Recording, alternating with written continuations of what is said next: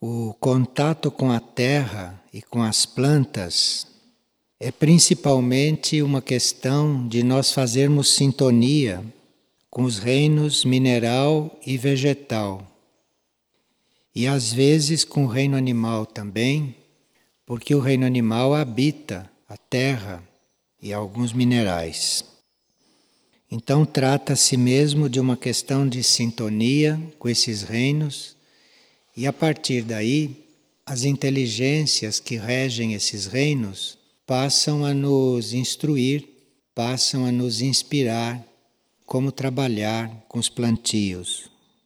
Portanto, são necessárias pessoas sintonizadas com esse trabalho sutil de fazer a sintonia interna, além daquelas pessoas que se dedicam a trabalhos físicos, a trabalho material. Então é como se houvesse dois tipos de trabalho: o trabalho de sintonia e o trabalho material, externo, que pode estar reunidos na mesma pessoa, no mesmo indivíduo ou não. Os componentes desse setor, eles dispõem de mantras de figueira como um precioso instrumento de união e de harmonização com esses reinos. Eu vou citar aqui alguns mantras que podem ser muito bons para este setor. Antes de dizer isto, é preciso dizer que nós podemos usar os mantras de diferentes maneiras, como vocês sabem. Nem todos os que estão colaborando nos plantios podem estar afinados com o uso de mantras. Então, é uma coisa que pode ser usada grupalmente, se todo o grupo está interessado nos mantras, ou pode ser usado individualmente, de forma silenciosa, sem que ninguém ouça, sem que ninguém perceba, ou falando, pronunciando o mantra, ou cantando. Mas isto tudo depende da energia do grupo, depende daqueles que estão trabalhando juntos. Então, para o início de um trabalho, por exemplo, existe aquele mantra Yuminuik Santimana, que está na página 15 do Caderno dos Mantras. Esse Yuminuik Santimana trabalha a nossa integração com as energias de Mirna Já, e isto engloba todos os trabalhos feitos aqui. É muito bom nós invocarmos ou nos coligarmos com a energia de Mirnajá para lidarmos com as plantas, para lidarmos com as terras, porque aí nós somos ajudados por uma energia, por um impulso mais sutil. E o Minuik Santimana é muito apropriado para nós fazermos esta sintonia. São apenas quatro versos, ele é muito curto e pode se aprender de cor para se usar quando chega o momento adequado para cada pessoa. Um outro mantra que é muito adequado para o trabalho nos plantios é aquele mantra dedicado ao regente solar, Mayuma. Porque Mayuma, que está na página 17 do caderno de mantras, Mayuma canta uma purificação do campo magnético e uma elevação das energias. Então, usando este mantra, há uma alteração no campo magnético, há uma elevação das energias e aí o trabalho se torna muito mais efetivo. Agora, esse mantra Mayuma ele já tem 11 versos. Então, não pode ser um mantra tão comum no uso, como são os mantras mais curtos. No final de um trabalho, terminado o trabalho, nós temos, por exemplo, Iku Shamai, que está na página 21 do caderno. O Iku Shamai fala da sustentação das energias e a estabilização do campo vibratório. Então, nós deixamos de trabalhar, paramos o trabalho vamos deixar aquela terra, aqueles plantios entregues ali. Então, Iku Shamai é um mantra que sustenta a energia no nível em que ela foi conseguida. Iku Shamai, além de sustentar o campo vibratório, ele prepara para uma nova elevação. Então é como se isto ficasse mantido e quando você volta ali, você torna a entoar Iku Shamai, que são só quatro versos, então se prepara uma nova elevação do ambiente. Agora, existem outros mantras adequados também para isso e que nós podemos usar em momentos especiais. Esses que nós citamos podem ser para o início dos trabalhos ou para o final dos trabalhos. Isso são apenas indicações e sugestões. Cada um faz isto da forma como melhor lhe parecer. Agora, nos momentos especiais, para ajudar esse trabalho, existe, por exemplo, Iri Shirin, na página 27 do caderno. Iri Shirin é um mantra de reverência e um mantra de gratidão. Isto é muito importante quando nós lidamos com a natureza e são só dois versos. Então, é muito simples de usar isto, sem que o uso do mantra interfira em certos ritmos. Outro mantra para momentos especiais, momentos em que a gente possa ali estar sentindo uma necessidade de ajudar com os mantras, é o Atuma. O Atuma está na página 29 do caderno. É uma invocação com um verso só, muito simples. Natuma Saibirana. Então, você faz isso imperceptivelmente. Ou, se vai fazer em grupo, isto é muito simples e já estabelece um ritmo no trabalho, naquilo que está acontecendo.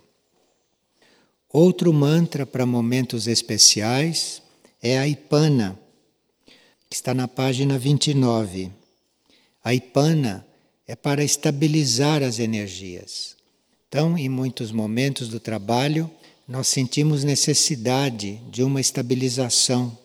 Então, a ipana pode ser pronunciado mentalmente, porque na hora que as coisas se desestabilizam, mentalmente nós podemos usar a ipana, a ipana saitu, é tão simples, e isto ajuda a estabilizar as energias. Agora, existe um mantra que é todo dedicado à sintonia com os espelhos das terras da Irmandade. Então, se os plantios se realizam nas terras da Irmandade, existe esse Avanaralon que é muito adequado. É uma sintonia com os espelhos de forma que hum, esse sistema de espelhos, essa possibilidade de comunicação telepática, pode ajudar muito no desenvolvimento dos trabalhos ali. Esse Avanaralon, que é muito ligado às terras da Irmandade, foi inspirado pelas energias das terras da Irmandade, representa uma ativação do propósito interno da área da manifestação que pode se sentir ativado por este mantra. Bem, nós repetimos que isto é uma interpretação dos mantras subjetiva, mas que pode dar uma ideia, pode dar uma sugestão, e se quiserem usar os mantras então nesses plantios, esses seriam bem adequados. Agora, para quem lida com plantios ou para quem lida com fatos naturais, o sono é muito importante. O sono é muito importante, inclusive porque as plantas não falam conosco. As plantas não têm uma expressão compreensível para nós, a não ser para aqueles que estão muito conectados com as plantas, que estão olhando uma planta podem até perceber o que ela está precisando, mas isto não é muito comum. Então, as plantas não se expressam, não dizem o que elas precisam, não podem se exprimir da forma como nós estamos habituados a receber uma comunicação. Então, no sono ou nos sonhos, nós podemos ter indicações muito preciosas. E se estamos lidando com as plantas, foi observado que nos sonhos nós temos sonhos especiais e coligados com isto, porque aí os devas dos vegetais, os anjos que lidam com este reino, através dos sonhos, através do nosso sono, podem se comunicar conosco. E são conhecidos estes servidores do reino vegetal, são conhecidos casos em que em sonhos ou em visões internas eles sabiam do que, que as plantas precisavam. Quando nós dormimos, o que se passa é que os nossos corpos sutis se separam do físico. Então, eles se desligam do corpo físico, não deixando só um fio no coração e no cérebro, e isto facilita muito para que os nossos corpos sutis possam entrar em contato nas áreas sutis, nas áreas internas, com essas outras realidades. As plantas, as árvores, principalmente as árvores mais antigas, as árvores mais robustas, estas árvores mais evoluídas, eles têm um plano etérico bastante bem resolvido e tem até uma contraparte astral, no plano astral. E, principalmente no plano astral, essa contraparte destas plantas são muito expressivas e nos sonhos ou durante o sono nós entramos em contato com estas coisas. Tudo que se passa quando entramos no sono, pode ficar mais ou menos gravado no nosso cérebro. Mas mesmo quando não fica gravado, e nós temos um contato com estes reinos durante o sono ou durante o sonho, mesmo quando não fica gravado, fica sempre uma ideia impressa e que pode emergir a qualquer hora do dia, quando a gente entra em contato com aquela planta ou entra em contato com aquele elemento. Então, a nossa vida externa, o nosso trabalho externo, pode se equilibrar bastante, dependendo da forma como dormimos, não? E com que entramos em contato durante a noite ou durante o sono. E o sono é também um meio de reordenação dos nossos corpos. Então, para nós voltarmos a uma atividade com as plantas, que são tão sensíveis, que percebem tanto na sua sensibilidade, é muito bom que os nossos corpos estejam renovados.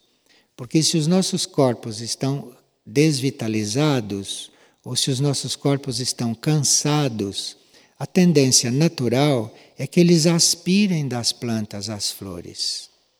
Há pessoas bastante egoístas que chegam até a abraçar árvores que são muito fortes para extrair delas certa força. As pessoas são muito egoístas. Então, deveria ser o contrário. Quando nós vamos lidar com as plantas, nós devíamos estar bem recompostos, nós devíamos estar bem reorganizados, que é para não estarmos vampirizando delas certas forças vitais. E isto é essencial que se durma corretamente, que se durma bem, principalmente quem trabalha regularmente com essas plantas. Durante o sono, nós podemos assimilar certas coisas do contato com as plantas que, estando despertos, a gente não assimila e não compreende muito bem. Então, se nós fazemos uma ligação entre o contato delas enquanto estamos despertos, enquanto estamos acordados e ativos, e quando estamos dormindo, se nós não rompemos esses contatos, há uma continuidade de trabalho. E isto, os jardineiros ou os camponeses ou os agricultores têm muita facilidade para isto, têm um caminho muito aberto para que isto aconteça. Então, enquanto nós dormimos ou enquanto nós sonhamos, muitos trabalhos podem acontecer em continuação àqueles que se resolvem no plano físico. Eu conheci uma pessoa que sabia que plantas devia ser colocada dentro dos aquários porque ela à noite via a planta. Ela via a planta. E depois ia numa destas casas de floricultura, iam essas casas que vendem plantas, e lá encontravam a planta com a qual ela sonhou. Então ela chegava lá e reconhecia a planta, porque ela tinha sonhado antes. Veja que isto é um meio que nós dispomos, é uma faculdade nossa que hum, nos ajuda a nos organizar corretamente na vida. Porque pensa que coisa delicada é colocar uma planta dentro de um aquário onde há peixes. Aquelas plantas podem compor aquele equilíbrio ou não compor aquele equilíbrio pode introduzir ali vibrações que não estejam de acordo com toda aquela vida, não? Naquele pequeno lugar. Mas isto tudo nós podemos ter resolvido se nos abrirmos para essas impressões subjetivas ou essas impressões internas. Claro que isto é válido para qualquer ramo do trabalho, mas em se tratando das plantas que não podem falar conosco, nós temos uma forma de saber o que elas precisam, o que elas sentem ou o que fazer, que são esses meios subjetivos que nós dispomos. Para que isto funcione, precisaria que o nosso último pensamento antes de adormecer fosse harmonizado com tudo isto. Então, que o nosso pensamento dedicasse o sonho a estas coisas ou dedicasse o sono à continuação deste trabalho. Porque quando nós vamos dormir, nós continuamos a viver. Nós mudamos de plano, é um outro nível do nosso ser que permanece ali conscientemente desperto. Então, esta ideia de que quando a gente vai dormir vai descansar ou vai se desligar de tudo, isto é um erro. Porque o que fica em repouso é o corpo físico, nada mais. Todo o resto continua trabalhando, todo o resto continua funcionando e continua vivendo e agindo. Então, para nós fazermos um trabalho como este, de tanta responsabilidade como possa ser lidar com os outros reinos, reinos que não são semelhantes ao nosso, com o qual nós podemos nos comunicar conscientemente. Esses outros reinos têm outros sistemas de comunicação que nós não conhecemos, então precisamos desses estágios subjetivos para poder lidar com isto corretamente. Então, o último pensamento, a última oferta que nós fazemos antes de adormecer é muito importante para determinar durante a noite ou durante o sono um contato com isto e uma continuação deste trabalho. Agora, para isso, não precisa muitas horas de sono. E para isto não precisa que todas as horas de sono fiquem dedicadas a isto. Isto é uma questão de contato, é uma questão de intensidade. E certas vezes o tipo de trabalho que nós desenvolvemos aqui fora, o tipo de trabalho externo que nós temos, pode determinar quantas horas de sono nós necessitamos dependendo do que deve acontecer naquelas horas de sono. Então, não é só o estado do corpo físico que determina quanto nós temos que dormir, mas é também o tipo de trabalho que nós estamos realizando aqui, que pode necessitar de mais ou menos período de sono, ou o tipo de trabalho que devemos realizar enquanto dormimos. Nós nunca deveríamos criar uma forma pensamento, eu preciso dormir tantas horas. Não devia se fazer isto, porque isto pode variar, isto pode ser segundo o sono que você precisa naquele momento. pode ser segundo o que vai acontecer durante a noite, pode ser segundo aquilo que você precisa realizar aqui fora no dia seguinte. E estas horas de sono, à noite também, depende da nossa participação ou do tipo de participação que nós temos no plano evolutivo. Porque, segundo o plano evolutivo e segundo o que nós teríamos que desenvolver no plano evolutivo, são as horas de sono que a gente vai ter. E dependendo de como vai ser usado aquele sono dentro do plano evolutivo. E finalmente também essas horas de sono depende dos raios que estão trabalhando em nós. Depende do tipo de raio e depende da intensidade com que aqueles raios trabalham. É muito importante que a gente dedique a noite a um serviço como este, é muito importante que a gente se considere trabalhando durante a noite, é muito importante que haja essa continuação. E se nós temos isto na consciência, nós vamos então viver a noite ordenadamente. Vamos seguir os ritmos da noite. Porque seguindo os ritmos da noite, o sono é muito mais preciso, o sono é muito mais efetivo e muito mais instrutivo. Seguir os ritmos da noite quer dizer você saber quais são aquelas horas de noite profunda. Porque durante a noite profunda, quando é realmente noite profunda, você tem mais possibilidades de ir ao fundo do seu ser, e se isto coincide com a noite profunda, o seu contato no profundo é ajudado pelos ritmos da noite. E a noite profunda é das 22h30 até as 2h30. Então, este é um período muito importante.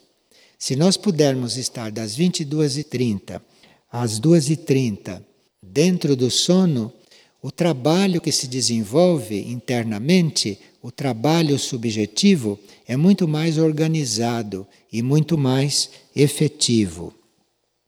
Agora, os sonhos ou os contatos que nós temos, ou os sinais que recebemos, ou os ensinamentos que nos passam durante a noite profunda, são muito mais claros e podem vir de forma muito mais direta, sem ser tanto filtrado e sem ser tanto modificado pelo nosso plano mental e pelo nosso plano emocional. Então, de 22h30 às 2h30, se nós estivermos dedicados, não se nós estivermos desta forma voltados para tudo isto, nós temos todas as possibilidades de ter até instruções, sinais bem efetivos com respeito àquilo que precisamos.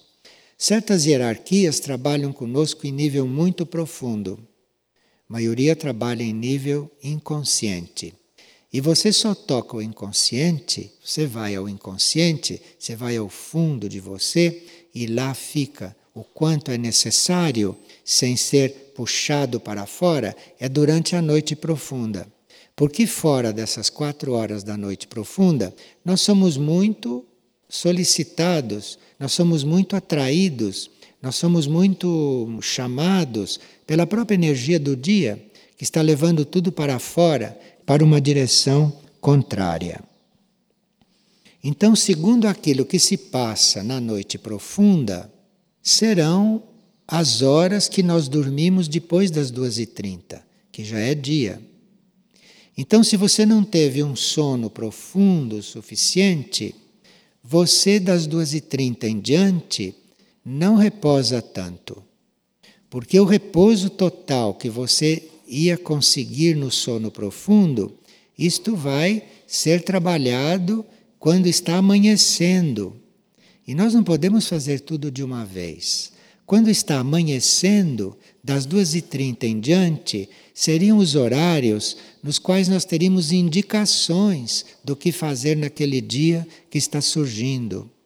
Então, se diz duas e trinta em diante, o seu corpo não entrou em repouso suficiente durante o sono profundo, porque ele não foi suficientemente calmo, não foi suficientemente realizado, aquele horário de 2h30 em diante, que seria para você receber as indicações do que fazer naquele dia, de você ter as orientações, você vai ocupar com o repouso do corpo. Você vai ocupar com o repouso do cérebro, por exemplo. E se o cérebro não está repousado, se o cérebro não está em ordem, ele não vai registrar estas coisas. Então, de 2h30 em diante, que seriam os horários de nós recebemos as orientações, nós temos que estar com o corpo e com o cérebro já totalmente harmonizados, que é para eles receberem isto de uma maneira correta. Claro que os ritmos externos de hoje e o karma das pessoas nem sempre permite que eles mantenham esses ritmos corretos, não? Então esses ritmos têm que se adaptar na nossa vida. Mas se nós mantivéssemos esses ritmos corretos, então, antes das 22h30, eu acho que pouca gente vai se deitar antes das 22h30. Mas, se você se recolhe antes das 22h30, você entra na noite profunda já todo desligado das coisas do dia. E se você vai deitar, se você vai dormir durante a noite profunda, você entra na noite profunda com todas as coisas do dia e não vive a noite profunda corretamente. Não vive tudo aquilo que a noite profunda pode te dar. Então, digamos que nós procuremos adormecer antes das 22h30. E fazendo esta entrega, nós temos todas as possibilidades de entrar em noite profunda já totalmente desligados do corpo físico, desligado do cérebro físico e mantendo só esses fios necessários para a encarnação não ser interrompida.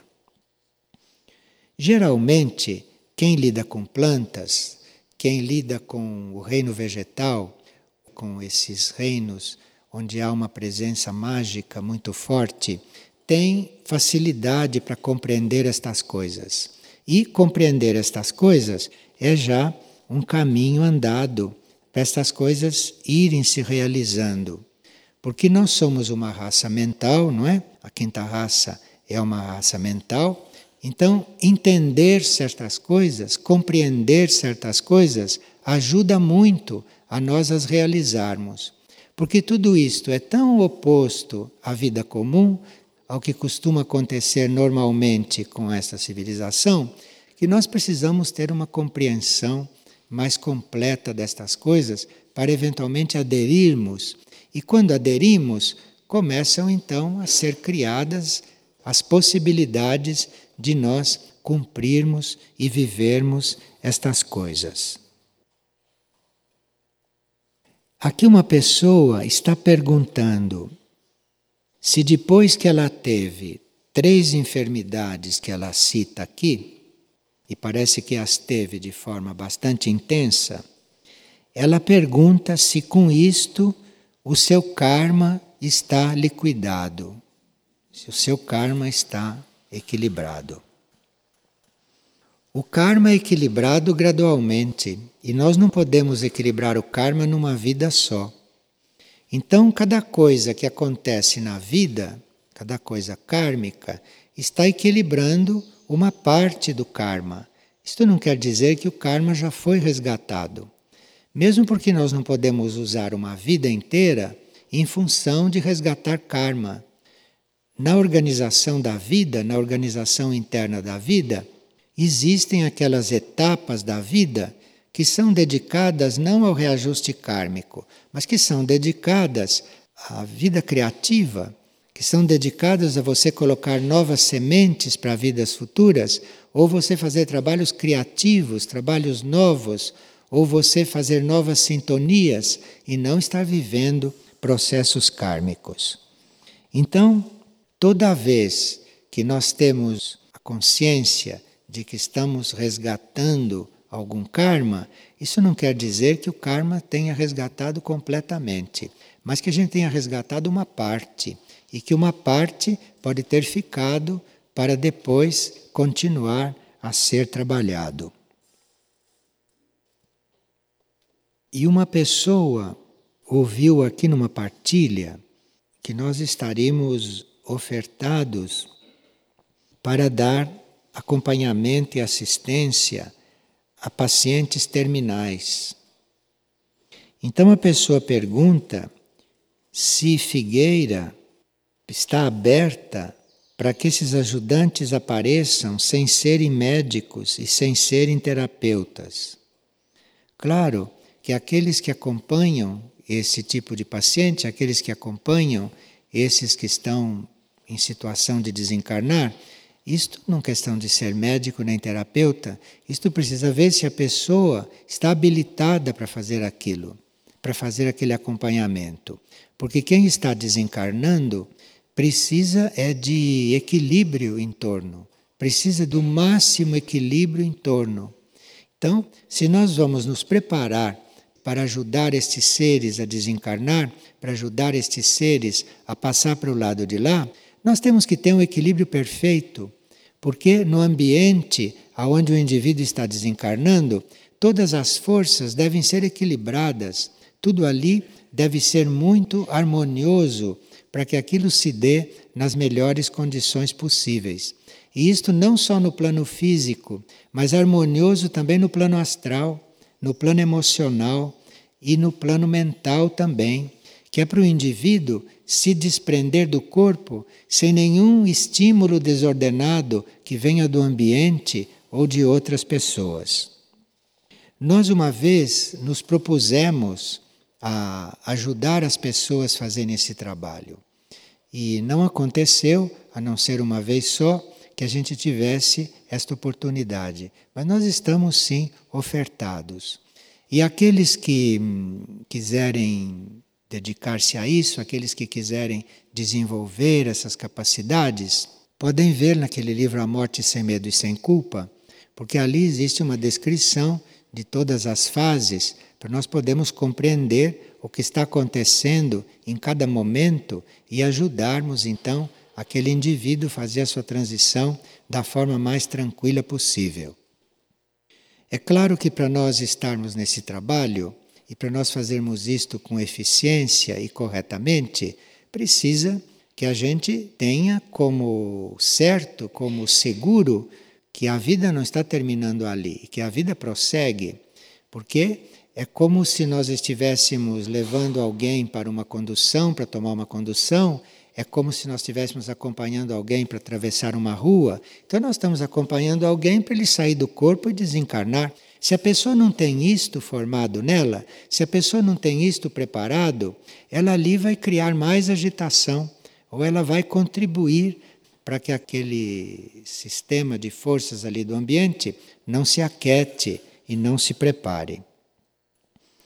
Então, estas pessoas que se interessam né, por esse trabalho devem pedir luz dentro de si, porque nós sabemos que muitas pessoas frequentam hospitais, frequentam lugares onde há muitas pessoas carentes, há muitas pessoas que precisam de companhia para ajudar em muitas coisas. Mas não sei se há muitas pessoas que ajudam os outros a desencarnar nesses lugares. Não sei se isto acontece.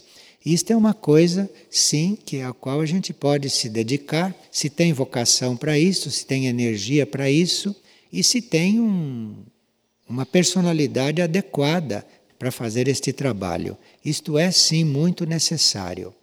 E nós então pensamos naquela ocasião de ter essas pessoas treinadas para que essas pessoas depois se ofertassem a esses lugares coletivos, a esses hospitais, a esses lugares, para ajudar as pessoas que estivessem nesta situação.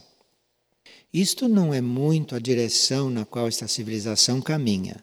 Porque quando sabem que uma pessoa vai desencarnar, todo o trabalho médico todo é, reter a pessoa aqui, quer dizer, é o contrário. Então, Pode ser que uma coisa desta não seja bem-vinda, mas quando o plano quer, concorda, né? quando está no plano, nós podemos sim nos introduzir num trabalho como este e ajudar muito.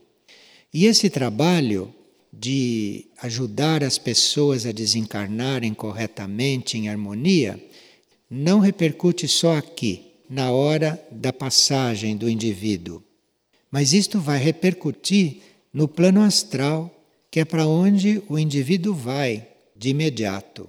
Está saindo do corpo físico, ele vai para o astral.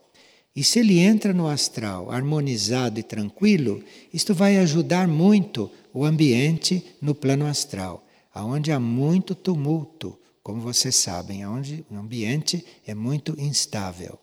Então, isso é um trabalho que tem repercussões internas que nós não podemos imaginar. E a pessoa pergunta se quem desencarna, quando entra no outro plano, fica obrigada a viver compulsoriamente toda a repetição do que aconteceu na Terra. Não, isto depende da vida que a gente levou aqui na Terra e depende da forma como nós desencarnamos. Depende do nosso estado na hora de nós desencarnarmos. Então, nós podemos desencarnar e atravessar esses planos intermediários, estar em contato com esta mistura do que vivemos aqui na Terra por um período mais curto possível e entrarmos depois em um outro plano de verdadeiramente desencarnado aonde vamos viver a vida que as almas desencarnadas vivem, deixando lá para trás tudo aquilo que se passou na Terra. Mas isto depende da forma como nós vivemos aqui. Depende do nosso grau de desapego e depende do tipo de contatos né, que nós tivemos aqui e o que nós construímos aqui. Porque o que nós construímos aqui isto vai atrás de nós, isto passa para o outro lado e nos acompanha. Então depende da nossa atitude ao sair daqui, depende de como nós nos trabalhamos enquanto estávamos aqui, e assim será a nossa vida do lado de lá. Assim será o que acontecerá do lado de lá. E uma pessoa pergunta se aqui existe algum problema em a gente estender o trabalho na tarefa até mais tarde e não se recolher nas horas determinadas. Se esta tarefa pode ser contínua e pode se estender até a madrugada. Veja, aqui nós não estamos para fazer só um trabalho externo e só um trabalho físico. Aqui nós estamos também para fazer o trabalho interior. Então, diante daquilo tudo que foi falado a respeito do uso da noite, é claro que aqui, se existe uma vida organizada e se existe uma vida harmoniosa, é claro que aqui ninguém é convidado a trabalhar madrugada dentro, porque aqui, depois de uma certa hora, nós somos convidados a nos recolher, porque aí há outro tipo de atividade a ser desenvolvido. Então é preciso que o dia seja organizado de forma que a gente não necessite estar trabalhando, estar fazendo coisas quando é hora de fazer outro trabalho, quando é hora de se estar dormindo, fazendo outro trabalho, e que às vezes resolvem os assuntos do dia seguinte muito mais facilmente e muito mais rapidamente do que se nós estivéssemos lidando diretamente com eles. E uma pessoa está dizendo aqui que ele e a sua esposa não estão conseguindo dormir. Em geral, nós não conseguimos dormir bem por muitas causas que os médicos conhecem. Mas na realidade, nós não conseguimos dormir bem quando temos medo de conhecer a nós mesmos. Então, este medo, este receio de conhecer a si próprio, esta cautela de estar diante de si e não saber o que vai encontrar, porque no sonho você encontra quem você é. No sonho não há máscaras. Então, quando você tem medo de conhecer a si mesmo, quando você tem medo de se encontrar, geralmente você passa a dormir mal. Porque você sabe intimamente que dormindo você vai lá para o seu interior. Dormindo todos vão. Não o tempo todo quando dormem, mas tem lá 10 minutos de todas as horas que nós dormimos, sobram 10 minutos nos quais nós estamos no nosso interior. E lá no nosso interior, nós estamos diante de nós mesmos. E lá naquele interior, lá no sono profundo, quando nós estamos lá diante de nós mesmos, de lá nós trazemos energia transformativa. Então a personalidade é que não quer dormir, porque não quer isto. Imagina se eu durmo e me levanto transformado. Imagina.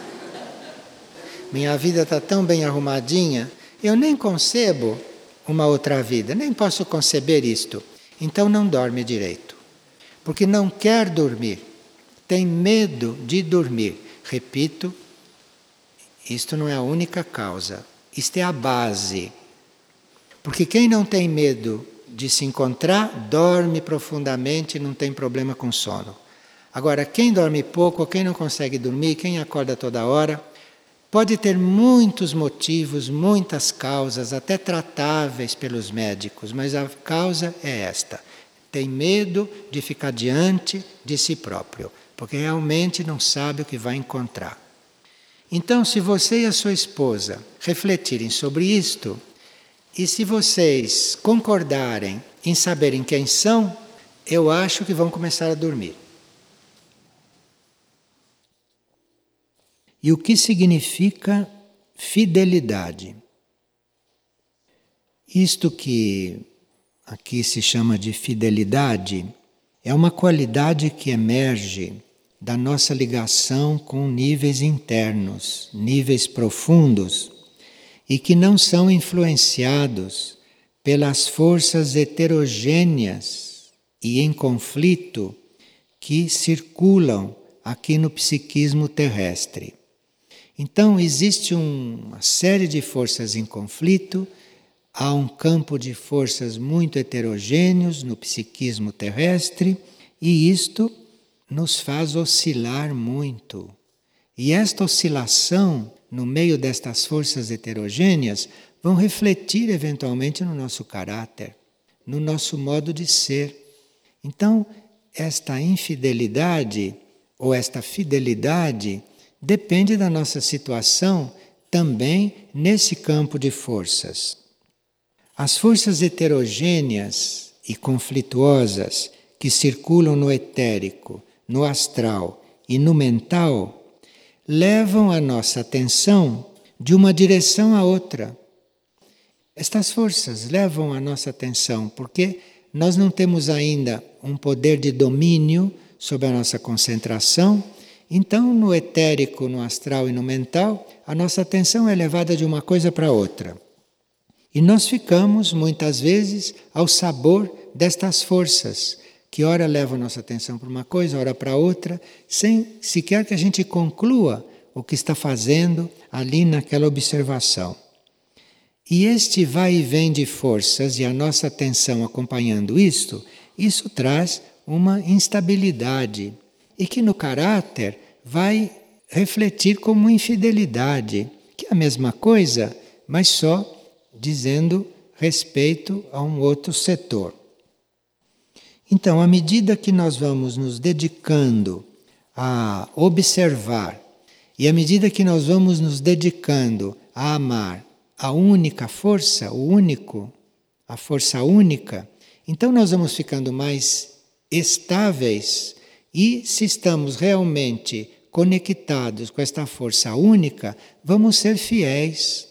O que é ser fiel? É você ser estável naquilo em que você deve ser não é? Então você precisa estar em conexão com esta força única, que é uma só, que é uma síntese de todas, para você ser estável. E aí você vai ser fiel. Porque ser fiel é um estado da personalidade, é uma situação da personalidade que vem deste jogo de forças, segundo a forma como ele é vivido.